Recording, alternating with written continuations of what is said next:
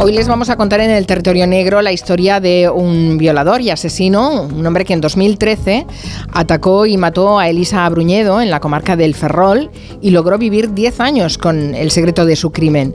Finalmente, la semana pasada la Guardia Civil le puso cara, le puso color de pelo y le puso nombre. El nombre es eh, Roger Serafín Rodríguez Vázquez. En el territorio negro de hoy, Manu Marlasca, buenas tardes. ¿Qué tal? Buenas tardes. Y Luis Rendueles, buenas tardes. Hola, buenas tardes. Nos vais a hablar de esta operación que la han bautizado como Operación Lavandeira y que ha sido un auténtico rompecabezas para, para la Guardia Civil. Mm, que me parece apasionante. Vamos a primero a situarnos. Vamos hasta un pueblecito muy tranquilo, Cabanas, está ahí en la zona de Ferrol, en las Rías Altas Gallegas, dentro de un parque natural, o sea, un sitio tranquilísimo y precioso. Ahí está, el, el, punto de arranque, ¿no? Sí, muy cerca de las Fragas de Hume, un sitio, como tú dices, muy tranquilo, muy precioso, donde nunca o casi nunca había habido crímenes, delitos tan violentos. Allí vivía en la bandeira Elisa Bruñedo, una mujer de 46 años entonces, era gerocultora, cuidaba ancianos estaba casada, tenía dos hijos. A Elisa le gustaba salir a pasear cerca de su casa, en la parroquia de la Bandeira y en Cabanas. Solía hacerlo con su marido, pero aquel domingo, el 1 de septiembre de 2013, el marido tenía que ir a un entierro de un conocido. Así que Elisa salió sola aquella tarde a dar un paseo y ya nunca volvió. Su cadáver, con tres puñaladas en el pecho, fue encontrado en unas zarzas a unos 300 metros de su casa. ¿Y cómo empiezan las investigaciones? Estamos hablando de 2013, ¿eh? hace 10 mm. años. ¿Cómo empiezan las investigaciones? Bueno, pues la Unidad Orgánica de Policía Judicial de Coruña se hace cargo del asunto, analiza primero, como siempre, casi de manual, el entorno de Lisa y ve que ahí no hay nada de interés policial en torno alrededor de la figura de la víctima. Busca entonces entre los vecinos porque piensan que el criminal, que el asesino tiene que ser alguien que conoce bien la zona. También piensan en, un cazador que, que, frecuente esos bosques cercanos y tienen dos pistas más o menos claras para empezar a trabajar. Lo primero, el arma, que se trataba de un cuchillo de los que emplean los cazadores para desollar a los animales muertos y además en el cuerpo de Elisa, en el cuerpo de la víctima, hay una buena muestra de ADN del asesino. Mm, pero ese ADN en un primer momento creo que no coincide ¿no? con ningún delincuente sexual de los que estaban fichados. Eso es, se compara, se coteja ese ADN con la base de datos de delincuentes sexuales, da negativo. Eso significa que el violador y asesino de Lisa no estaba fichado, no constaba que hubiera cometido delitos graves antes de 2013. Los investigadores tienen que seguir buscando, digamos, a la antigua. Una persona les habla de un Citroën ZX que andaba por la zona el día del crimen, pero es un coche muy común, demasiado común, y no se logra poner nombre al asesino, aunque hay decenas de hombres bajo la lupa de la Guardia Civil que sigue poniendo en marcha esa operación, la operación La Bandeira. Claro, va pasando el tiempo, supongo que los nombres que se barajan como sospechosos van cayendo de esa investigación, se van descortando por un motivo o por otro, mm. y, van pasando los años y nos plantamos en, 2021, ya han pasado siete años del crimen y la Guardia Civil, que no ceja de investigarlo, eh, decide dar un paso más. Contadnos qué hacen. Sí, en ese año 2021, ante la falta de resultados, eh, el asesino estaba impune y prácticamente todas las vías de investigación de la Unidad Orgánica de Policía Judicial de La Coruña parecían estancadas, ¿no? Entonces, mm, la Guardia Civil de Coruña decide dar un paso más y hace un anuncio en la comarca. Se pide a todos los vecinos mayores de 18 años que entreguen una muestra de su ADN para intentar resolver el crimen, ¿no? Lógicamente, decenas de hombres se presentan voluntarios, no, evidentemente el asesino no se presenta voluntario, ¿vale? Y dejan su huella genética a la Guardia Civil. Hombre, es muy de agradecer que haya muchos voluntarios que sí se presenten voluntarios que quieran colaborar en, en la resolución de este crimen, pero Sí, claro, voluntariamente el asesino mm, ya era de esperar que no se presentara. Ninguno de los ADN que dejaron los vecinos coincidía con el del asesino de Lisa, claro, pero hubo uno, una huella genética, que tenía un porcentaje pequeño, una coincidencia pequeña en esa cadena, en esa cadena genética, en esa cadena hereditaria. Es decir, uno de los hombres que se habían presentado voluntario y había dado su muestra a la Guardia Civil era familiar del asesino. Eso sí, lo que nos cuentan es que se trataba de una coincidencia pequeña, un porcentaje muy bajo, de forma que el vecino, el voluntario, no era hermano, ni padre, ni tío del asesino. Era un dato nuevo, pero no era fácil explorarlo. Bueno, me parece impresionante con ese pequeño detalle, ¿por dónde tiras? ¿Qué haces? ¿Cómo, cómo, cómo sigues la investigación?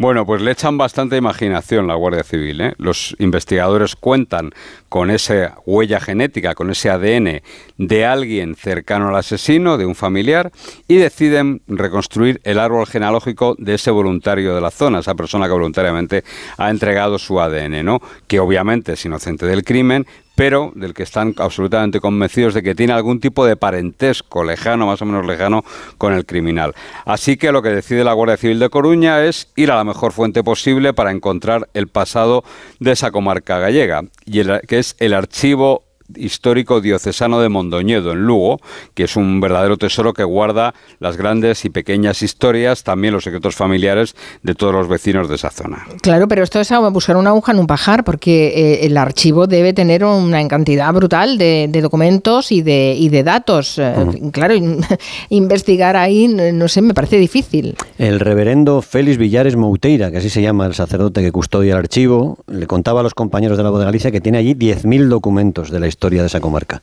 Partidas de bautismo, certificados de defunción, testamentos si los hubiera. Ahí aparecen los nombres de los recién nacidos, quiénes son sus padres oficiales y de los otros también, quiénes son sus abuelos, quiénes son sus padrinos. Es un viaje fascinante al pasado de toda esa comarca gallega que hacen los guardias civiles, que van rastreando a la familia hacia atrás de ese ADN, hasta la época incluso del concilio de Trento, hasta el siglo XVI.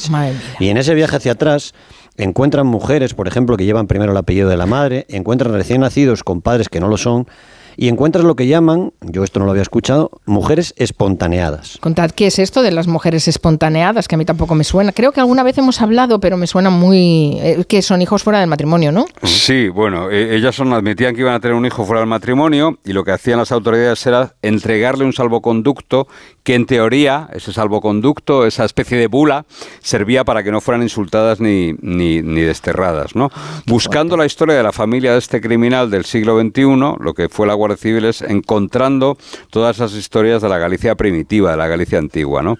El archivo de la iglesia de la Catedral de Mondoñedo fue una mina para los investigadores porque en muchos casos de estas mujeres espontaneadas o espontáneas, como se llamaba, se anotaba, eso sí, con mucha discreción, el nombre del verdadero padre de las criaturas, de forma que sí que pudieron seguir el rastro genético y familiar que buscaban. Vale, o sea que gracias a eso van haciendo la reconstrucción hacia atrás de ese árbol genealógico a partir de esa pequeña muestra de ADN que eh, les pone sobre la pista de que el asesino es familiar de esa persona que voluntariamente se había, se había presentado. O sea, se reconstruye el linaje, el linaje familiar.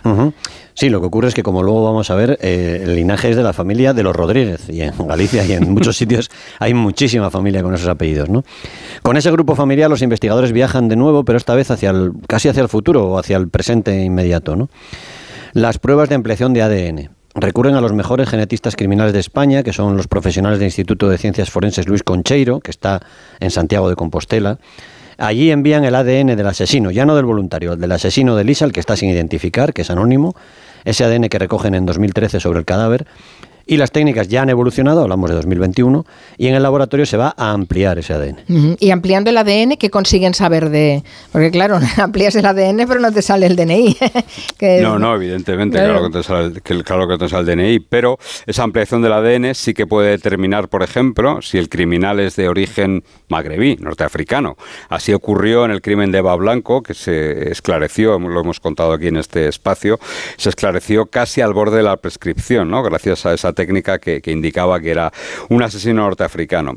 Ese análisis puede, por ejemplo, situar la franja de edad posible del asesino cuando cometió el crimen, incluso puede señalar si el criminal tiene los ojos oscuros o claros y hasta apuntar hacia el color de su pelo. ¿no? En este caso, lo que determinó, y esto sí que ha sido fundamental en la resolución de esta operación, es que el asesino de Elisa Bruñedo tenía que ser necesariamente pelirrojo, y efectivamente es pelirrojo. Qué bueno, claro. Es que Rodríguez hay muchos, pero pelirrojos no hay tantos. En la población mundial creo que es el 2%. O sea que, así que con esa ampliación de la prueba de ADN pudieron saber que el asesino era pelirrojo.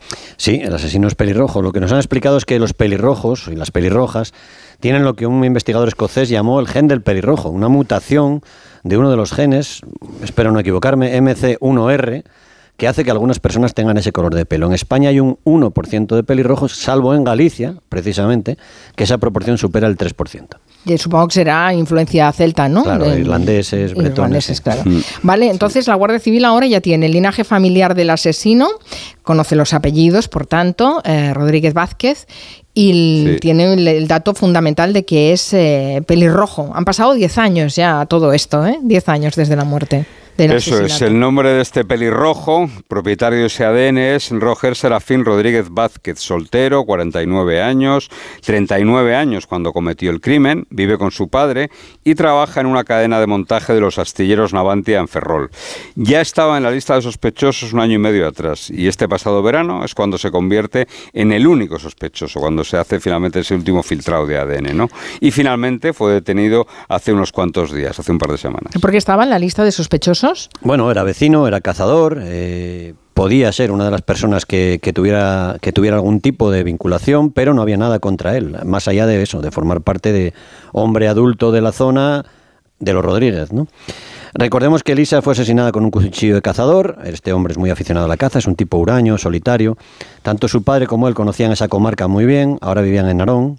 De la casa de este hombre, que ha confesado el, crimen, los investigadores se llevaron varias escopetas, cuchillos de caza, y un año después del asesinato de Elisa, este hombre empezó una relación con una mujer que mantenía todavía estos días, ¿eh? nueve años después. ha, ha seguido todo este tiempo, digamos, viviendo y trabajando de forma normal hasta que ha sido detenido y ha, confesado ser el asesino de Elisa. Y ha seguido también estos años yendo a cazar a la misma zona donde asaltó y mató a Elisa Bruñada. Vale, por tanto, todo indica que, que ese es el asesino y además lo ha confesado. Pero ¿y el móvil? ¿Por qué la mató a Elisa? Nada, no, no, no hay. Yo creo que no sé si lo vamos a saber alguna vez o, va a ser uno de estos casos en los que nunca sepamos el por qué, ¿no? No tenía ninguna relación con ella, no eran amigos. Igual, quizás la podía conocer de vista, pero de poco más, ¿no? Él simplemente lo que le ha contado a la Guardia Civil y al, al juez es que regresaba de una batida de caza por la zona, se encontró a Elisa y sintió una especie de pulsión, de impulso irrefrenable y la atacó. No parece un crimen demasiado impulsivo, por otro lado, porque se la llevó a algún lugar y luego devolvió el cuerpo a esa zona próxima a la casa de la víctima, apenas 300 metros de, casa de la víctima. Lo cierto, y esto es así, y es extraño, la verdad, es que este hombre no tiene ningún antecedente por ningún tipo de delito antes de matar a Elisa y tampoco ha sido investigado por ningún otro delito después. ¿no? Parece como si esto hubiese sido una especie de, isla dentro de un historial inmaculado. pero supongo que ahora la Guardia Civil estará rastreando rastreando, porque a lo mejor ha habido crímenes que no, no se han denunciado, que no se han investigado, yo qué sé, un montón de cosas y pueden salir ahí. Sí, los hay. Hay una víctima y una mujer en la zona de Oleiros, muy cerca de allí, que fue agredida por un hombre del que dijo ya entonces que era pelirrojo en su momento. ¿no? Esta mujer sobrevivió al ataque. Y sobre todo hay un crimen sin resolver, aunque es ya en la provincia de Orense, el asesinato de Socorro Cea, una mujer que salió a hacer deporte el 2 de mayo de 2015 y que fue encontrado su cuerpo por unos cazadores en el monte del seminario, a las afueras de Orense. Alguien la violó y la asesinó. Y este caso, el de Socorro, está sin resolver y ya han pasado ocho años. Bueno, me parece interesantísimo. Han tardado diez años y han hecho un trabajo impresionante de reconstrucción de un linaje familiar con una pequeña muestra de ADN hasta dar con el, con el asesino. Increíble. Me ha parecido fantástico este territorio negro. Gracias Manu Marlasca y Luis Rendueles. Hasta la próxima. Hasta luego. En Onda Cero, Julia en la Onda.